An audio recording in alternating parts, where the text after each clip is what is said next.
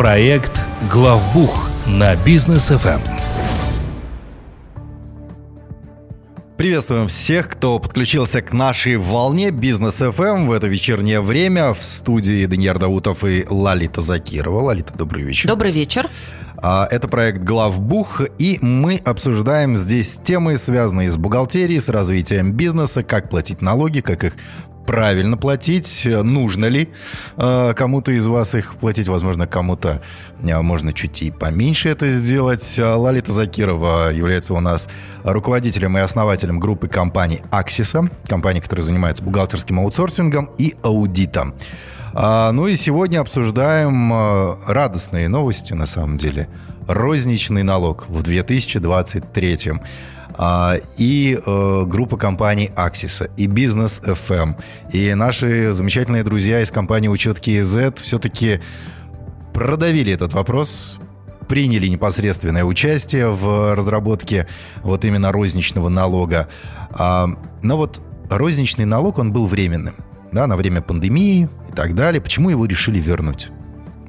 Да, действительно, напоминаю, что у нас розничный налог, он был введен после того, как достаточно много индустрий пострадали в период пандемии, и даже когда вроде пандемия официально закончилась, тем не менее, вот этот отголосок, он очень сильно влиял на определенные виды бизнеса, и э, этот розничный налог, он планировался, что закончится, и он, собственно, до, до недавнего времени официально считался завершенным в декабре 2022 года. Но все-таки наши законотворцы прислушались к тому, что говорил бизнес, потому что а, есть такие сферы, ну, чаще всего мы приводим именно этот пример, общепить, да, угу. его давно хотят вытащить из тени, его давно хотят э, упорядочить, причем хотят не только со стороны налоговых органов, да, а, и там госорганы другие, но и сами, в общем-то, владельцы этих компаний общепита, они тоже хотят нормально вести бизнес, не чувствуя себя все время в состоянии, как будто домоклов меч над ними mm-hmm. висит, и откуда что прилетит, непонятно. Так вот, для определенных видов бизнеса, к сожалению, нет э, вернее, не было, да, каких-то специальных налоговых режимов, которые позволили бы вести бизнес все-таки прибыльно. А если мы говорим про спецрежимы, то, если честно, по ним у нас настолько небольшие все-таки лимиты и ограничения, что, ну, прямо скажем, сложилась, на мой взгляд, неправильная практика, когда предприниматели стали следить за тем, чтобы не слететь с упрощенного режима. Угу. То есть это не тот плацдарм для развития предпринимательства, как его предполагали, да, э, упрощенный режим. То есть предполагалось, что молодой предприниматель, он начинает бизнес, и вот он на простом каком-то режиме учится определенным вещам, а потом он сразу же становится на общеустановленном режиме прям солидным предпринимателем. Угу. Ну, простите, общеустановленный режим, он получается равнозначен да, с точки зрения налогообложения как для крупной корпорации, у которой там миллиардные обороты, так и, собственно, для предпринимателя, у которого там э, чуть больше 100 миллионов оборотов в год, он тоже попадает на этот mm-hmm. же самый общеустановленный режим. Я сейчас даже молчу про НДС, который огромное количество еще нюансов добавляет. И, собственно, розничный налог, а, основа его, это как раз для тех конкретно видов бизнеса, которые продажи осуществляют в розницу. Угу. Ну, само название этого налога, да. То есть для этих видов бизнеса, конечно, должна быть какая-то более упрощенная система. И очень радует то, что все-таки бизнес услышали, что все-таки посмотрели на то, как, в общем-то, режим этот показал себя вот за период, э, там, чуть менее двух лет, насколько я помню, он существовал, и его вернули. Причем вернули его ретроспективно.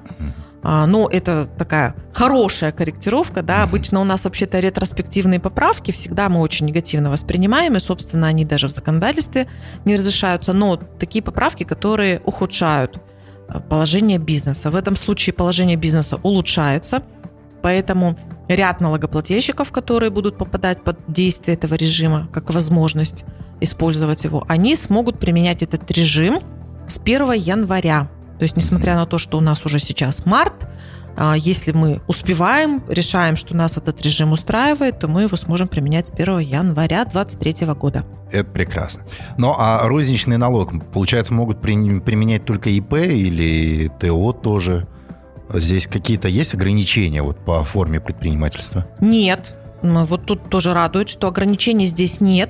У нас, в принципе, специальные режимы, ну, за исключением патента, да, угу. потому что патент это физлицо, и там э, предполагается, что я сам что-то делаю. А вот все остальные специальные налоговые режимы и упрощенка всеми любимая, и вот розничный налог – это те режимы, которые могут применять как ИП, так и ТО. Угу. Ограничения там касаются немножко других вещей, но по форме предпринимательства абсолютно никаких ограничений нет. Круто. А какой лимит по доходу на розничном налоге? Вот если у меня, например, доход выше, то что делать? Я не попадаю под розницу? Под ну, розничный? смотрите, вот, э, во-первых, у нас все абсолютно лимиты, которые закреплены вообще законодательством, и причем это у нас произошло так, в позапрошлом, да, уже теперь году. А, у нас все лимиты, они сейчас закреплены в минимальных расчетных показателях. Угу. Но это нормальная практика, поэтому розничного налога это тоже касается. Лимит по доходу на розничном налоге, он сейчас установлен в 600 тысяч МРП. А это ну, порядка 2 миллиардов на сегодняшний день. Угу. Вот. Соответственно, это достаточно хороший оборот. Это, ну, прям значительно больше, чем упрощенка, да. с которой все привыкли работать. А, чуть-чуть меньше это, чем режим фиксированного вычета, но почему-то вот этот режим фиксированного вычета у нас как-то не сильно прижился. А вот розничный налог, он сразу так это рванул, и он очень резко отличается своим лимитом по доходу от э, упрощенного режима. И мне кажется, что для многих вообще предпринимателей действительно будет хорошим таким подспорьем а, в их бизнесе применение именно розничного налога. Даже для тех, кто, возможно, был на упрощенке. Потому что упрощенка, вот, ну, чем действительно страдают да, наши предприниматели, это тем, что они все время следят, чтобы не слететь с упрощенки по оборотам, и со стороны налоговых органов вот это нужно не забывать, уважаемые предприниматели. Со стороны налоговых органов отслеживается, насколько близко компания подходит к лимиту. Угу. То есть если вы все время где-то на грани, то имейте в виду, что вы в так называемой красной зоне. Потому что по системе управления рисками налоговые органы, они смотрят, что там у компании по объемам происходит, ну, по объемам денег, естественно, по доходам. И, естественно, такие компании, они более пристально всегда рассматриваются. Так что, ребят, имейте в виду э, небольшой лимитик, оставляйте для себя такой запас прочности. Да, ну и если вдруг все-таки происходит такая ситуация, что вы на розничном налоге, да, вы зарегистрировались, вы поработали какое-то время, и у вас прям бизнес настолько пошел в гору, чего я искренне всем желаю, что вы понимаете, что 2 миллиарда для вас это уже не предел, то тогда вы будете переходить уже на общеустановленный режим. Понятно. А ограничения по количеству работников есть какие-то? Да, по количеству работников тоже прям чудесные ограничения, чудесные в хорошем смысле, угу. потому что таких тоже ограничений нет ни в одном режиме. И по количеству работников это 200, 200 угу. человек, это много. А, опять же, смотрите, такой момент важный. Мы говорим про а, работников в штате. То есть вы должны понимать, что, а, естественно, берется то количество конкретно людей, которые с вами работают на трудовых договорах, и угу. у вас с ними трудовые взаимоотношения. Это получается... Это 200, 200 работников, это, в принципе, ну, достаточно хорошее количество. И плюсом еще могут работать на ГПХ люди. А, плюсом, да, совершенно верно. Вот угу. именно плюсом. Просто, ну, тут вот у нас тоже, да, такая интересная картинка сложилась. Это тоже, кстати, вот еще отголоски пандемии, когда э, ввиду ну, трудностей и фонд оплаты труда для многих, опять же, предпринимателей это прям головная боль, потому что это львиная доля расходов. И в 2020 году у нас появился такой тренд, когда предприниматели стали так вот прям настоятельно просить своих работников писать заявление по собственному желанию и переходить с ними на так называемые договора ГПХ. Да? Угу. Но вы всегда должны помнить, что ГПХ договора, они не запрещены. Но далеко не со всеми вашими там бывшими работниками можно заключить такие договоры, потому что если вдруг будет какое-то заявление от вот этого физического лица, с которым у вас ГПХ контракт, и будет признано, что у вас трудовые отношения, независимо от того, какая форма, потому что тут превалирование сущности над формой идет, угу. то вам вменят, что у вас были трудовые отношения, э, вас заставят заплатить все там причитающиеся налоги, штрафы, пени и восстановить этого э, работника, собственно, в должности. То есть вот эти вещи угу. не забываем. Но Возвращаясь к розничному налогу, 200 работников – это только те, с кем у вас трудовые взаимоотношения, и вы еще можете, естественно, с физическими лицами на какие-то разовые услуги заключать э, договор гражданско-правового характера. Прекрасно. А если брать глобально, да, вот прям различия а, других спецрежимов и розничного налога, в чем основные отличия? Ну, основные это лимиты, Конечно, вот мы уже сказали, да, mm-hmm. про то, что у нас 200 человек могут быть в штате, 200 работников, а, почти 2 миллиарда доход. А, очень интересный момент то, что в розничном налоге собираются сделать дифференцированную ставку. Это тоже его отличает от других спецрежимов. Дифференцированная ставка подразумевает, что если продажи идут в адрес физических лиц, то 4% будет сам налог.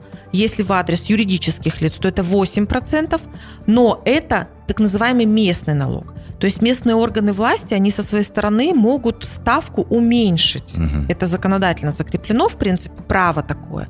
Ну, естественно, это будет хорошее на самом деле подспорье, если, опять же, для каких-то э, предпринимателей вдруг окажется такая ситуация, что ставка будет меньше. А речь не идет о индивидуально, кому-то нет. Это будет всем mm. одновременно. И, ну, вот сейчас уже многие на самом деле высказываются о том, что возможно понижение этой ставки, но тем не менее вот эти предельные лимиты, они будут установлены. Еще интересный момент – это то, что планируется для, для розничного налога, именно для розничного налога, возможность применения а, единого платежа заработной платы. Это mm. тоже, тоже очень удобно и, и очень mm. хорошо. И, пожалуй, такой тоже отличающий от остальных режимов, хотя где-то есть пере, ну, пересечение с э, фиксированным вычетом, это то, что а, налог будет считаться по принципу доходы минус э, фонд оплаты труда. То есть это не просто, как у нас на упрощенке, со всей выручки считают, со, угу. ну, со всех доходов, неправильно с выручки, да. со всех доходов считаются нал, налоги, а то, что все-таки мы будем что-то минусовать, и уже с вот этой оставшейся такой налого, налогооблагаемой суммы угу. будет считаться налог. Вот эти основные отличия, их просто, ну, на первый взгляд вроде много, но с точки зрения самих расчетов и анализа они достаточно простые.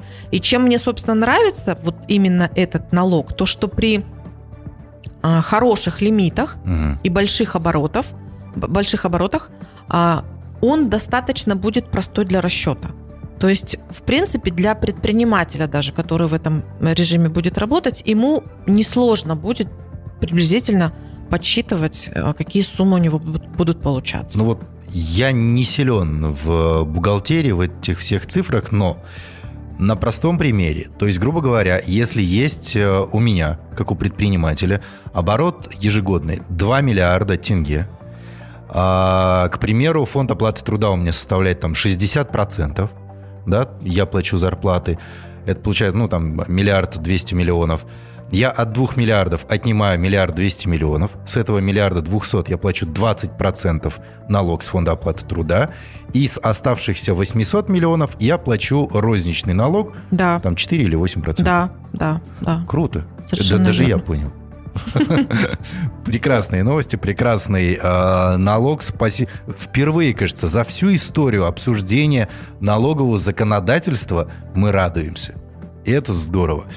А, так что, друзья, 19 э, марта выборы, вы знаете, за кого голосовать, предприниматели, э, за тех, кто действительно приносит пользу.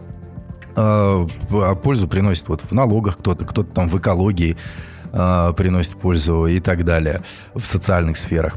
Мы же пока отлучимся ненадолго, у нас короткая рекламная пауза, после вернемся к вам и продолжим обсуждение.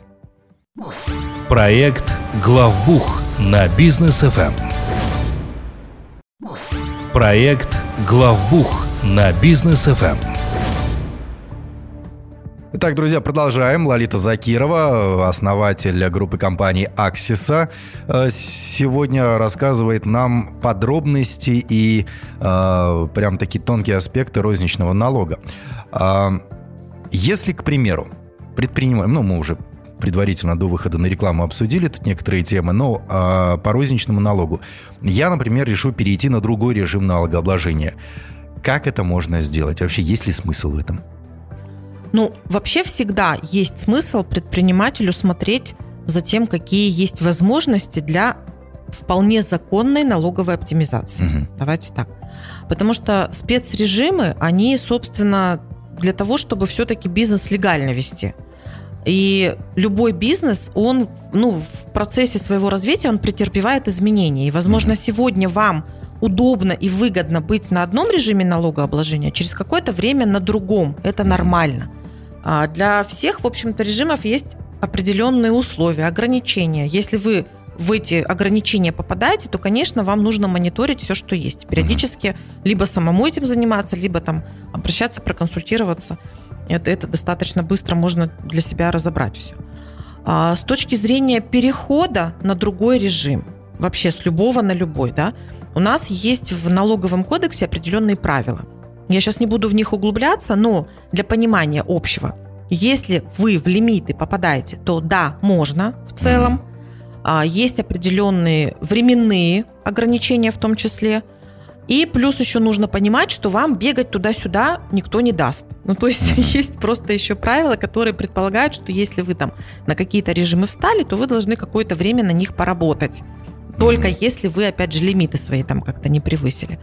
Но в целом а, у налогового кодекса вот эти все ограничения, они связаны все-таки с тем, что должно все быть правильно угу. и соразмеренно а не в формате, что я туда-сюда мечусь и где-то себе там какую-то выгоду вроде как пытаюсь поймать, конечно, этого сделать, э, ну, сам, сам закон вам не даст. Угу. Хорошо. А, помимо вот этих вот двух миллиардов э, доходов в год, 200 э, работников в штате, какие-то еще ограничения будут применяться по розничному налогу? Ну, в целом мы все ограничения перечислили. Угу. Единственное, наверное, что еще будет его отличать от всех, всеми любимой упрощенки, это то, что этот налог, он будет иметь э, налоговый период квартал. Угу. То есть не полугодие, к которому привыкли наши предприниматели многие, а все-таки квартал. И с точки зрения сдачи отчетности и с точки зрения уплаты налога. Угу. Причем, что сдача отчетности, что уплата налога предполагается на второй месяц после отчетного квартала. Угу. Ну, что это значит? Это если у нас налоговый период будет, к примеру, с 1 апреля, значит, апрель, май, июнь – это тот квартал, который будет попадать, собственно, для расчета. И мы должны будем сдать отчетность и заплатить налог в августе. Угу. Ну, Понятно. там есть сроки. 15 августа для отчета, 25 для оплаты. Хотя для меня вот это всегда очень странно. Если ты mm-hmm. уже должен сдать расчет, то, собственно, зачем так долго тянуть с оплаты? Ну, ладно. Вот, но это, это немножко отличает его от вот, mm. привычного полугодия, и предпринимателям здесь нужно будет для себя, наверное, какой-то другой формат э, аккумулирования денег для уплаты налога mm-hmm. выработать, потому что многие уже привыкают, что я плачу налог там два раза в год, да, и не сильно напрягаются. Здесь, конечно, это все-таки про ежеквартальную и отчетность, и уплату. Ну и, пожалуй, самый важный пункт, на который мы сейчас вот все просто ждем, когда наконец нам это все озвучат, объяснят, это, собственно, какие виды деятельности будут попадать под розничный налог. Список ОКЭДов. Список ОКЭДов, да, совершенно верно. Э, огромное количество ОКЭДов да, было предоставлено для предложения. Сейчас mm-hmm. Министерство национальной экономики, они рассматривают весь этот список. Там порядка 700, в общем-то, УКЭДов в этом mm-hmm. списке. Ну, пока говорят, что выберут около 200, Mm-hmm. И мы, в общем, ждем, скрестив пальцы, смотрим на то, что произойдет, потому что как только будут ОКЭДы, то тогда уже можно будет определенные действия предпринимать. Потому что если мы решим, что наша компания должна перейти на этот розничный налог, на специальный налоговый режим, то это необходимо будет сделать до 1 апреля. Угу. Потому что тогда у нас будет возможность воспользоваться этим режимом с 1 января. Но угу. это касается не плательщиков НДС, то есть тех компаний, которые вот уже понимают, что они где-то близко, наверное, к порогу, либо они в принципе уже ну, угу. прям настроились на то, что и ждут этот розничный налог. То есть нужно будет это сделать до, до 1 апреля.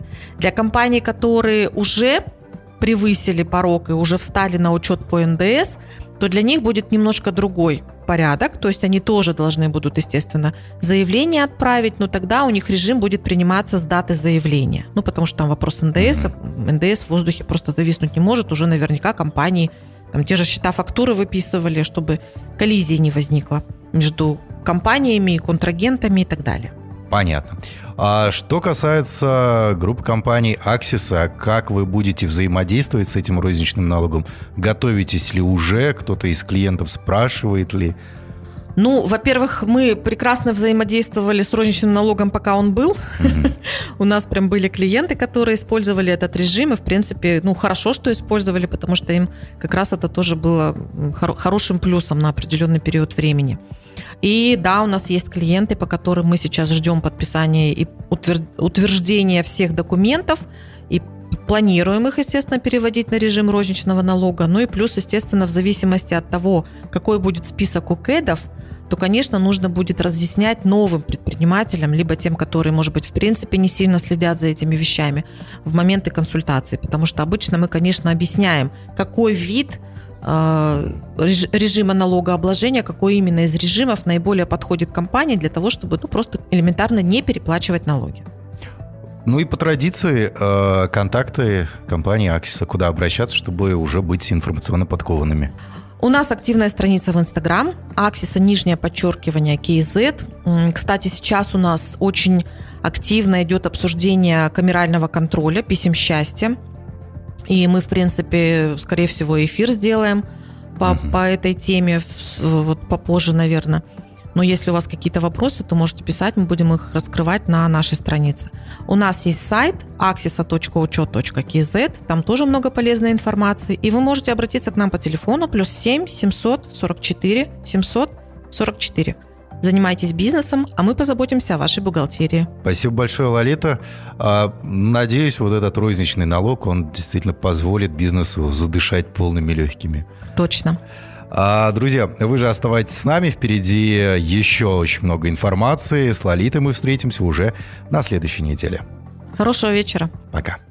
Проект «Главбух» на бизнес ФМ при поддержке компании «Аксиса».